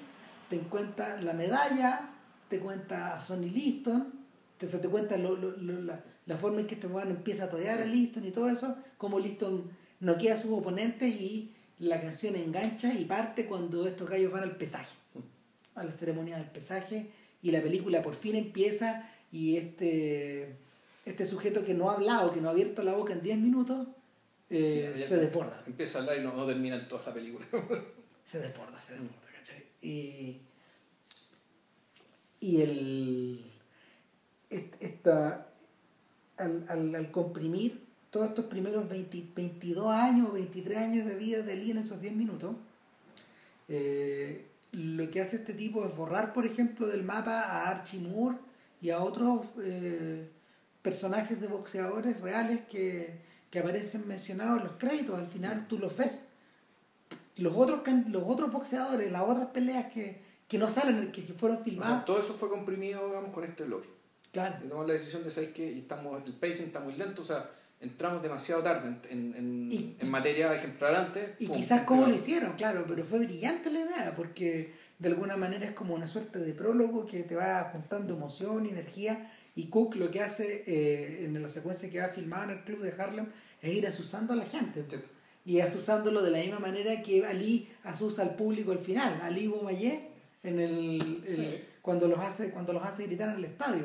Es de la misma manera. Y es una, es una suerte, no te voy a decir que lo, lo prefigura, pero es una especie de, de, No, de- bueno, de ah, complemento Además, o de, o de balance. Michael Mann es un tipo que de siempre eh, es un tipo que eh, al que le importa el trabajo.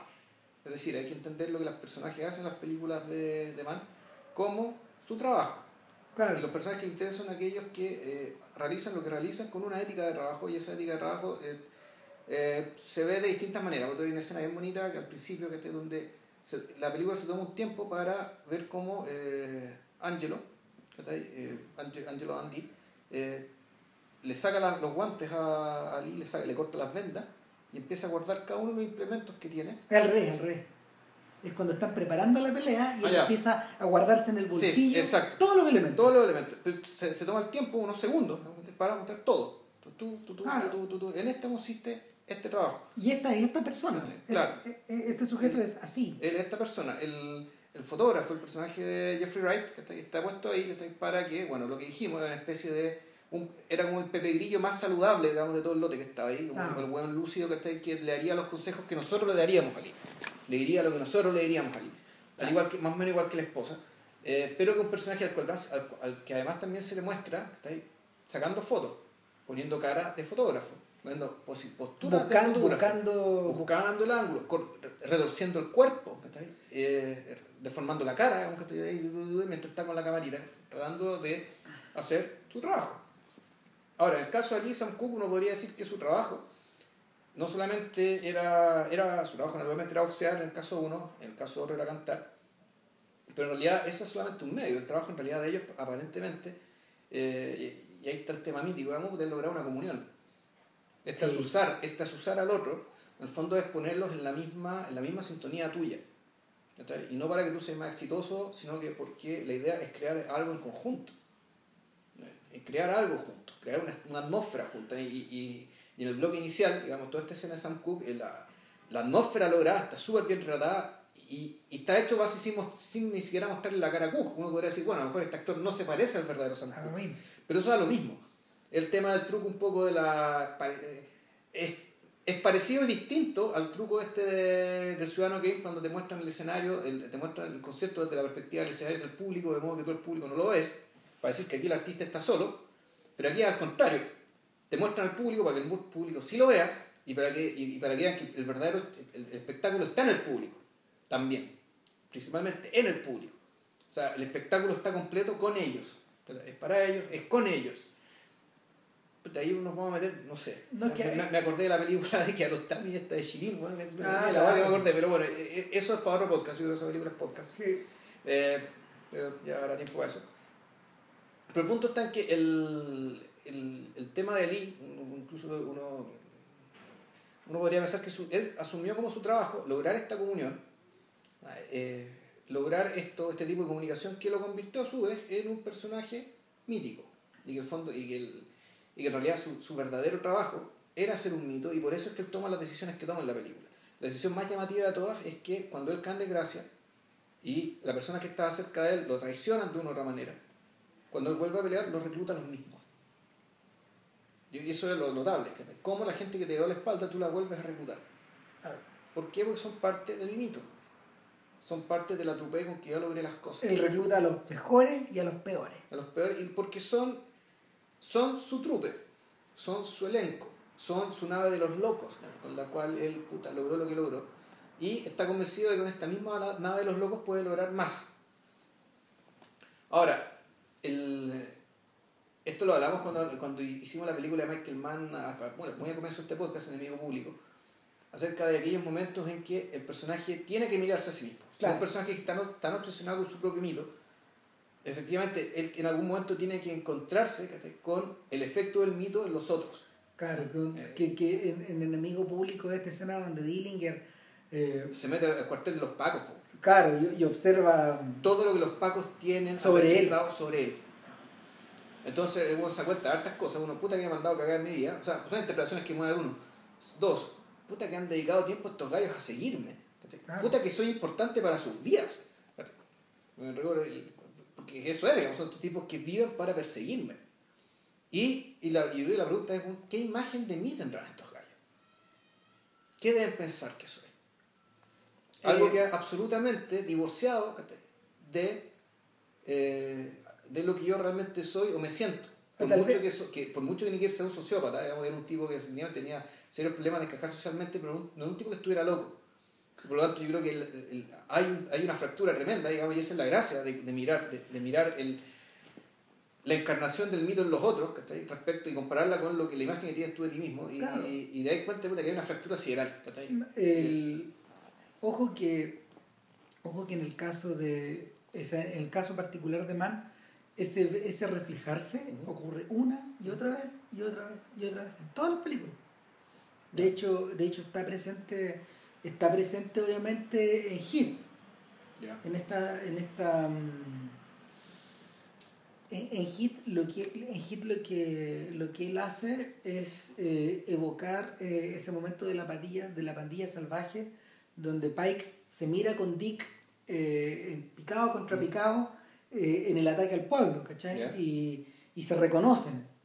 Tú estás aquí, yo estoy acá. Mm. Y bueno, eso, eso es evocado en Fuego contra Fuego.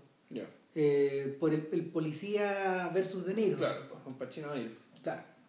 Y, y, y, es evocado de una manera extra cinematográfica también, porque no es cualquier persona, es De Niro y es Pacino, dos italianos, dos íconos de los, de, dos íconos de los años 70.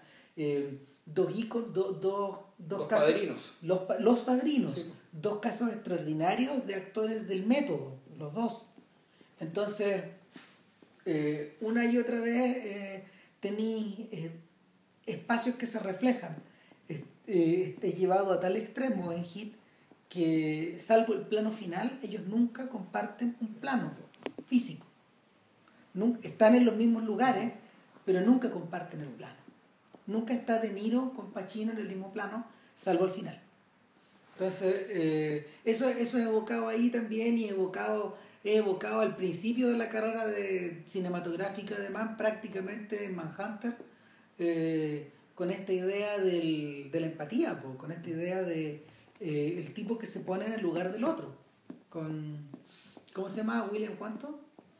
El, bueno, el, cazador de hombres, con, con, la idea del detective que es capaz de ponerse en el lugar del asesino y, y, y efectúa esta, esta suerte de salirte de ti mismo para poder enfrentar al otro. Eso también está presente ahí, bajo esa otra... Y, en el caso de Lee, la escena famosa, digamos, una escena que yo no olvidé nunca, que es la película que es, la escena que siempre recordé la película, que era cuando, cuando Lee sale a rotar y encuentra las pinturas que la gente en Kinshasa hacía de él en las murallas. Claro, no, Entonces, eso fue la cagada. Cuando el buen se ve a sí mismo, ¿cachai? Derribando, agarrando a combo los tanques, ¿cachai? Dibujados, es decir, cuando le atribuyó el poder de un dios realmente un dios, es decir, un, un, superhombre, un, un Superman, ¿cachai? Un, un, superhéroe. Digamos, de que él por sí mismo detuvo una guerra. Claro. Entonces, algo cambia en la mirada de él, ¿cachai? Que la película ya no lo vuelva a abandonar. Y uno, uno, uno, por suerte la película no toma la decisión de, de irse la sensible y decir que puta que, que Ani ganó la pelea, ¿cachai? Por encontrarse con esa imagen. ¿cachai? Es algo que se puede interpretar, pero la película no insiste con eso. Yo creo que lo deja, puede, puede que lo deje sugerido, lo deja flotando, ¿cachai? Como que ya, puta, una motivación extra, ¿cachai? Puta, para esta gente soy importante, no le puedo fallar, pero no toma ese camino, es demasiado obvio, demasiado cursi, demasiado idiota, ¿cachai? Pero algo en la mirada de Lee cambia, siempre. No, y la importancia de la escena está refrendada por la canción también, porque esta canción de Salif Keita, que cuando la película termina, es la única que se repite. Es la única canción que se repite de todas las que hemos escuchado en los créditos, los créditos empiezan a correr con esta canción. Bueno, con la película, bueno, con entonces, para retraernos esa escena. Claro, claro. Entonces, eh, eh, pertenece, pertenece, ¿cómo se llama? A ese, a ese momento donde, donde el personaje es capaz de contemplarse a sí mismo. Sobre todo un sujeto que parece en principio... O sea, a sí mismo y a su historia y... Al completo. al completo, ¿sí? Claro a ver, eh, partiendo de la base de que en la vida, eh, en la vida común y corriente de todos nosotros nos es difícil contemplarnos de esa forma. Tal vez no es tan difícil. Eh, lo que pasa es que lo que pasa no sí pero lo que pasa es que existen pero, pero existen ejercicios educados de educados y elitistas al hacerlo por ejemplo cuando ah psicoanálisis no cuando, primero que nada cuando los sujetos comenzaron a redactar sus memorias en, la, en, la, época de la ilustración. ya. ¿Cachai? Eh, partiendo por ahí. Y, y, y antes, bueno, la, la, el, gesto, el gesto obsesivo de Rembrandt de sus autorretratos. ¿Cachai? Que son como 60 o 70. Completamente desusados en relación a la, al porcentaje. Que es, que, el equivalente a la selfie, que la, que la selfie todos los días, digamos, que ahora la gente la pone en video en YouTube, digamos. Claro, claro. Entonces, el, e, es, ese gesto, ese gesto eh, ese gesto es distinto al googlearse, ese gesto es como el ponerte en perspectiva también. Hablan de, hablaban, por ejemplo, de. Hay un episodio en la vida de Alexander von Humboldt que tiene que ver con eso. Cuando este gallo sube un cerro, en sus viajes americanos, él sube un cerro muy alto. Y como que en las memorias está destacada este episodio donde en el fondo él es capaz de contemplar el mar del cerro. Y, y al mismo tiempo de contemplarse a él en su medida humana. Es como el gesto de Caspar David Friedrich en sus cuadros también. Estos tipos que están eh, dados vuelta a la que, al que observa el cuadro. Están, eh, están eh, retratados de espaldas observando el espacio. Claro, un gran, paisaje, ser un gran paisaje. ¿Cachai? O puede ser un paisaje marino, cumbre un cerro, puede ser cualquier Claro, o puede ser el yo. Claro. Entonces, Pero claro, siempre se le ve de espalda. Claro, siempre es de espalda, también es un gesto obsesivo. y el y en el caso del psicoanálisis, de hecho, es la puerta de entrada al siglo XX de eso también. ¿Cachai? Pero, pero el, el, ejercicio, el ejercicio es un ejercicio abstracto. O sea, a ver, es un, es un ejercicio que tiene que ver, eh, tiene que ver obviamente con tu vida, con tu obra, con tus fallos, con tus aciertos, pero al mismo tiempo con cierto nivel de abstracción. Sí, pero es que en estas películas, tanto en la de Dillinger como en esta otra, estos son encuentros no buscados. Sí. Son encuentros casuales. ¿cachai? Y ante este encuentro casual, tú no estás preparado. Pero ahora, yo no, yo no estoy tan de acuerdo. O sea, son casuales dentro de la, dentro de la diégesis de la película. Es decir, Claro. el personaje y el efecto que tiene sobre ellos proviene no solamente del hecho de que te, de- no solamente de que te muestre lo que te muestra, sino que tú no estabas esperando ese encuentro. De acuerdo, No pero, fue lo que tú estuvieras pero, buscando. pero las películas representan sus respectivos puntos culminantes. Sí, claro, pero eso naturalmente es intencionado dentro de la película. Pero la, la, la gracia está en que estas son oportunidades que te da la vida, digamos, de súbitamente encontrarte con, como decirte, que ir, ir corriendo por el laberinto y que en algún momento del laberinto doblas y te encuentras con tu espejo. Claro. Y la relación es muy distinta a que si hubieras estado buscando tu espejo o si tuvieras elaborado tu espejo. Claro, en esos ejercicios borgianos los personajes en muchas ocasiones eh, son incapaces, los personajes en muchas ocasiones son incapaces de, de, de- de reconocerse a sí mismos pese a que se están viendo o se están contemplando, como, como lo que pasa en la casa de Asterión. Ya. ¿Cachai? O como Que, pasa en Leviatán, que el loco en algún momento se encontró con su espejo y no se vio. claro, no, no, no te ves.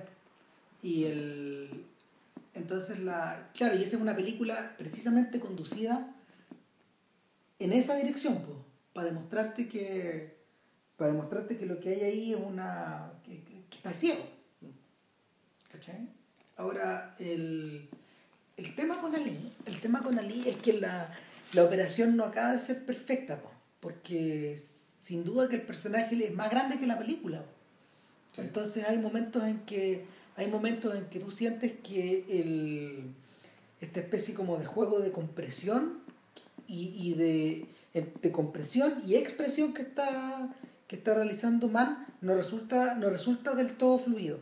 Por ejemplo, todo lo que tiene que ver con Malcolm X, eh, me ahora en esta segunda pasada, no es que me haya resultado redundante, es importantísimo, pero yo creo que no está, no está, no está terminado, no está acabado. ¿Sabes qué? El... Yo viendo, viendo la película me parece que es, me parece que es una cuestión de una, de una fluidez, de una plasticidad, que la cuestión de la película vuela, pero vuela. Eh, puta, Mm. yo creo que el, lo- lo- yo creo que los juicios que estás haciendo tú son juicios que vienen desde la, desde la información mayor, o sea, desde quien sabe más de esto y que tú decís, bueno, aquí, aquí aparentemente la película no, No, está sí, haciendo sí. justicia a todo esto que está pasando. Sí, puede Eh. ser, pero yo creo que yo creo que en ese sentido puede que vuele a expensas de eso. O sea, es que claro, está hecho eso para que. ¿cachai? Claro, pero- cosas que están, que están, que están cortadas, que están cercenadas, donde, donde efectivamente dejan, dejan lo, lo esencial. Lo esencial de la historia de Malcolm X es básicamente Mm. que estos tipos fueron hermanos, en algún momento se distanciaron por el propio fanatismo malí, por su propia... y, y- y es bueno que la película a fondo se, ha- se ha hecho cargo de que, Sí. de que Walí en algún momento, aunque se diga lo contrario, él dejó de pensar. O sea, o sea, dejó que la, la nación de Islam pensara por él. de hecho, eh, Ali eh, lo grafica diciendo que es el peor error que cometió en su vida. Ya. Así. Que, y que años después. Es que eso no fue un error, fue un error que duró décadas. Sí, po. O sea, un error prolongado, no más que un error eso. Es que a eso Claro. iba, porque eh, años después él tuvo la oportunidad de encontrarse con la hija de Malcolm X. Ya. Y, A la niñita la que tomaba en brazos, ¿cachai? Con, con Claro. lo que compartía. O sea, era el tío de esa niñita. Claro, entonces ese, esa... con- ya estamos hablando de la época de Lee con Parkinson. Ya. Entonces él se reúne con ella y, y él le explica toda la historia. Y él le dice que, que él nunca pensó que, que esa tarde, ¿dónde era? ¿En, qué parte de África era? En Nigeria. Fue, fue, Nigeria, pero él- la, la- No, pero, pero es Nigeria, creo que es seguro. O sea, él iba a Nigeria, pero la- las banderas del país al que llegan no es Nigeria, es puta de onda es Gabón, Ghana, una cosa así. Pero, Bueno, en ese hotel, en ese hotel ellos se cruzan, él va entrando y el otro va saliendo. sí. Y, y claro, él, él nunca pensó que no le iba a volver a ver. claro. Entonces, eh, eh, de alguna forma, al encontrarse con la hija, él le pide perdón a la hija. Y, y, y cierra, es, cierra eso. Cierra, cierra, cierra, esa, cierra esa- ese costado trágico de esa amistad. Ahora, las sensaciones que me queda en la película es que te los retratan, te los retratan de una forma especular a los dos. Y no alcanza a quedar bien cerrado ese retrato. No, yo creo que es bueno que, que haya quedado abrupto porque abrupto fue todo. Puede ser. Porque todo ha terminado abrupto. Donde es muy económico el hecho de decirte que en realidad Malcolm X se está convirtiendo en una figura mundial. Y fue, fue básicamente por decirlo, bueno, está el embajador de no sé dónde, ta, ta, ta, ta, ta, ta, Malcolm X ya era una especie de, un, era un líder mundial, que se codeaba con embajadores, con gente de distintas culturas, un buen que salió mucho, ya hace mucho, ya del gueto, salió hace mucho, digamos, de la forma de la forma mezquina, digamos, de mirar el Islam que tenía la nación del Islam. ¿cachai? Ya, bueno, él, él era un hombre del mundo. Y, y, y eso lo hacía tan peligroso, en rigor.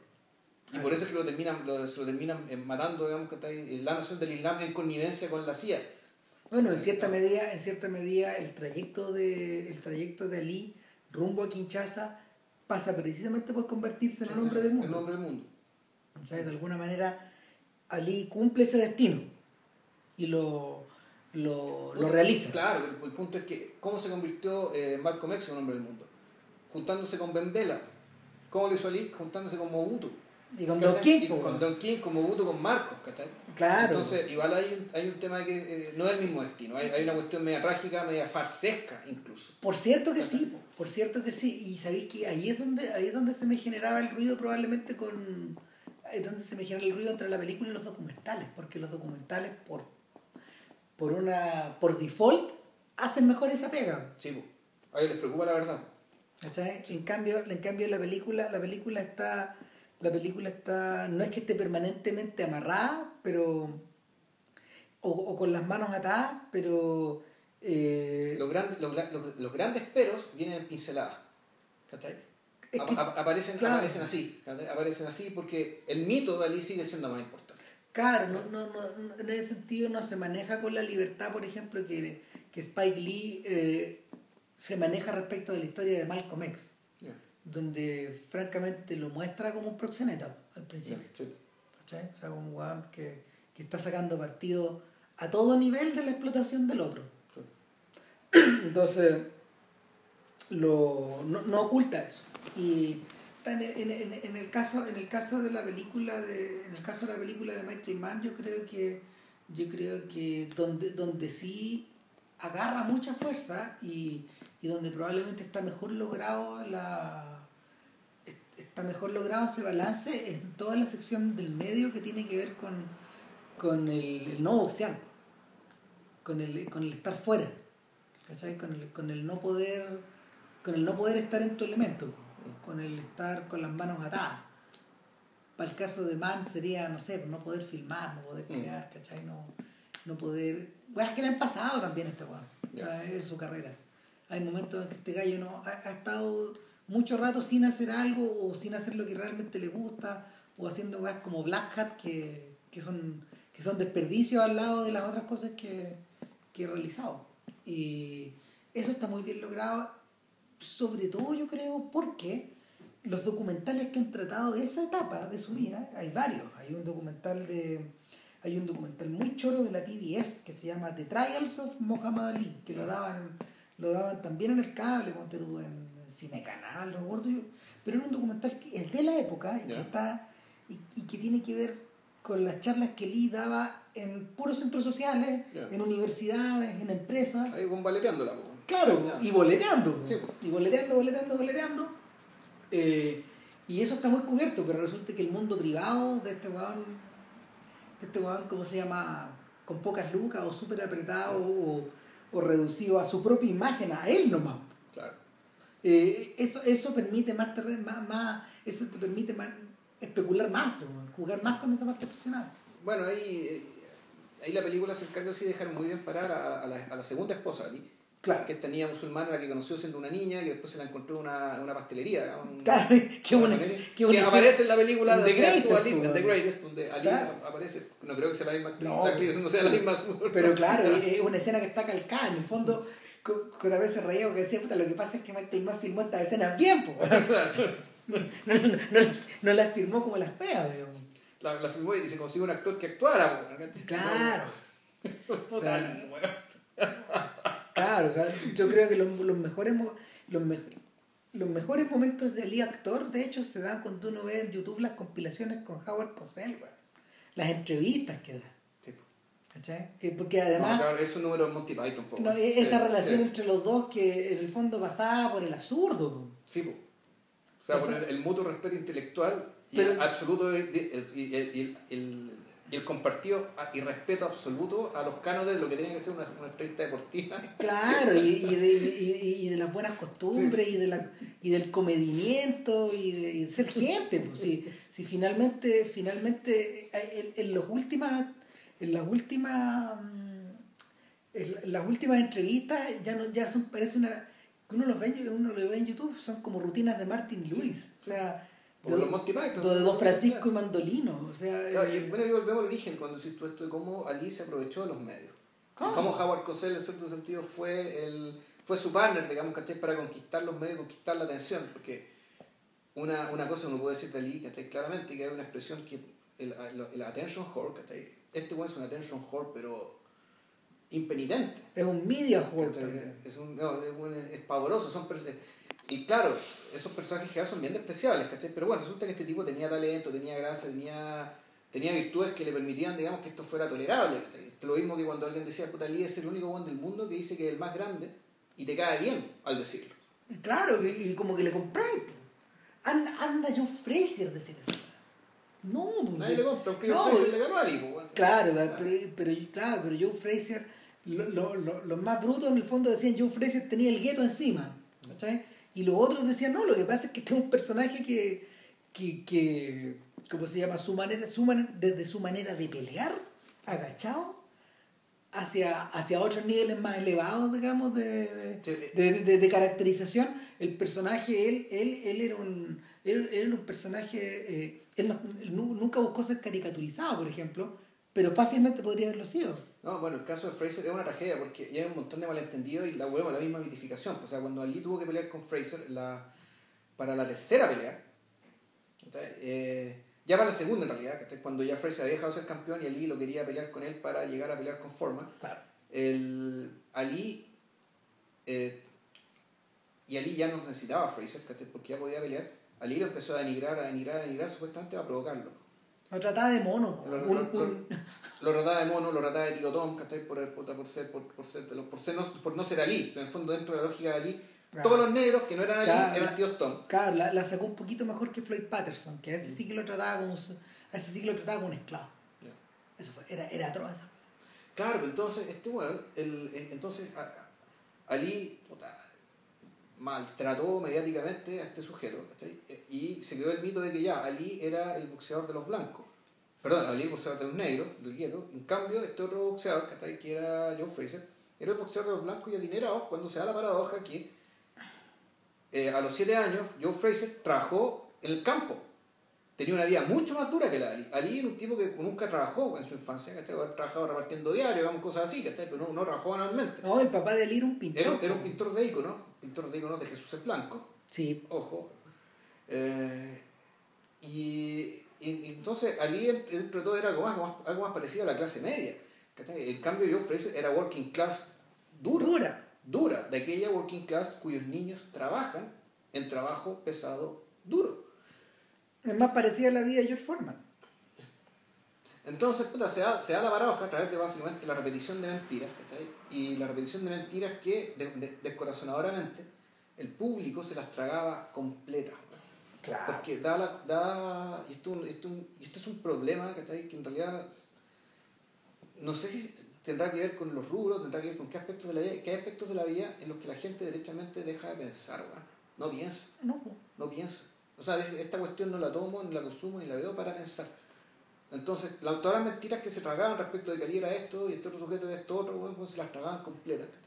Cuando un poco de investigación seria, que probablemente sí la hubo y sí se difundió, y sin embargo importó un carajo. No, o sea, acuérdate que Ali, Ali contaba con la connivencia de periodistas deportivos que lo conocían bien en las buenas y en las malas. Mm. En, la, en, el lado, en el lado, en el lado, ¿cómo se llama?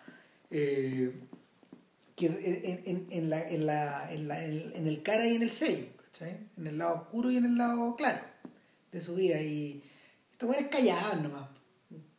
Además, eso, eso es bastante común en el deporte, ojo.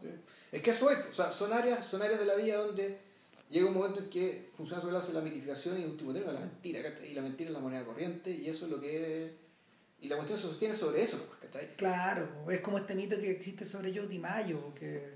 O sea, Joe DiMaggio para todos los efectos era un caballero andante weón, del béisbol, weón. Pero él también tenía su lado de mierda. que, que hace poco sale una biografía, salió una biografía desmitificadora de, de Di Mayo que la cagada. Y, y, ta- y, el, y, y Di Mayo llevaba muerto poco rato, pero, pero él no había. Hace más de. me- No, espérate.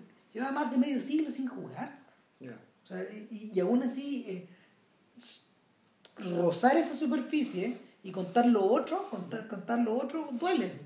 Claro, entonces, en ese sentido, el documental de, del Thriller in Manila pues, fue un documental bien demoledor, ¿cachai? que porque las dos películas, en cierto sentido, están hechas para que allí quede como puta, una especie de bueno, un titán, pues, un superhombre ¿cachai? que trascendió el deporte por gracias a su inteligencia, ¿cachai? que trascendió el deporte gracias a su valentía. ¿cachai? Por último término, su humanidad, esto del me, we, este discurso que hace en la, en la, la egreso de Harvard, digamos, respecto de que estamos para servir a los demás y todo este cuento. Y resulta que el otro documental, puta, te recuerda que el tipo era mujeriego, que no tuvo empacho en asociarse con dictadores de mierda. Para eh, establecer su propio mito, que era particularmente cruel con sus rivales, eh, innecesariamente. O sea, como parte de un show, por lo tanto, era, era una crueldad que en el fondo no. por lo que, que en realidad no valía la pena, era, era una crueldad que tenía que ver con el show y, y, y- y nada vale la, nada merita que traten a las personas de esa manera y que eso deje heridos, ¿cachai? Que esos heridos nadie los recuerda. Entonces, pucha, yo recomiendo harto que vean ese documental del en, Manila. está en YouTube. No lo sacaron, está en Vimeo. No te puedo creer. Sí, lo sacaron, está- está en YouTube hace Lo- como dos días. Lo ¿no? sacaron, bueno, yo, yo me metí el link que tú me mandaste. ¡Chao! Puta, por, en, en Demol sacó esta weá, ¿cachai? Por reclamo ¡No! mierda, ¿cachai? Ah, la mierda. Qué mal. Y no está, no está, fíjate que no está en los. Y yo lo vi en Vimeo. Pues está en Vimeo. Ya. Está en Vimeo. ¿Y Así se ve bien? ¿Sí? sub- mejor que en YouTube. Ah, muy Vimeo se ve mejor que YouTube. Sí, es verdad.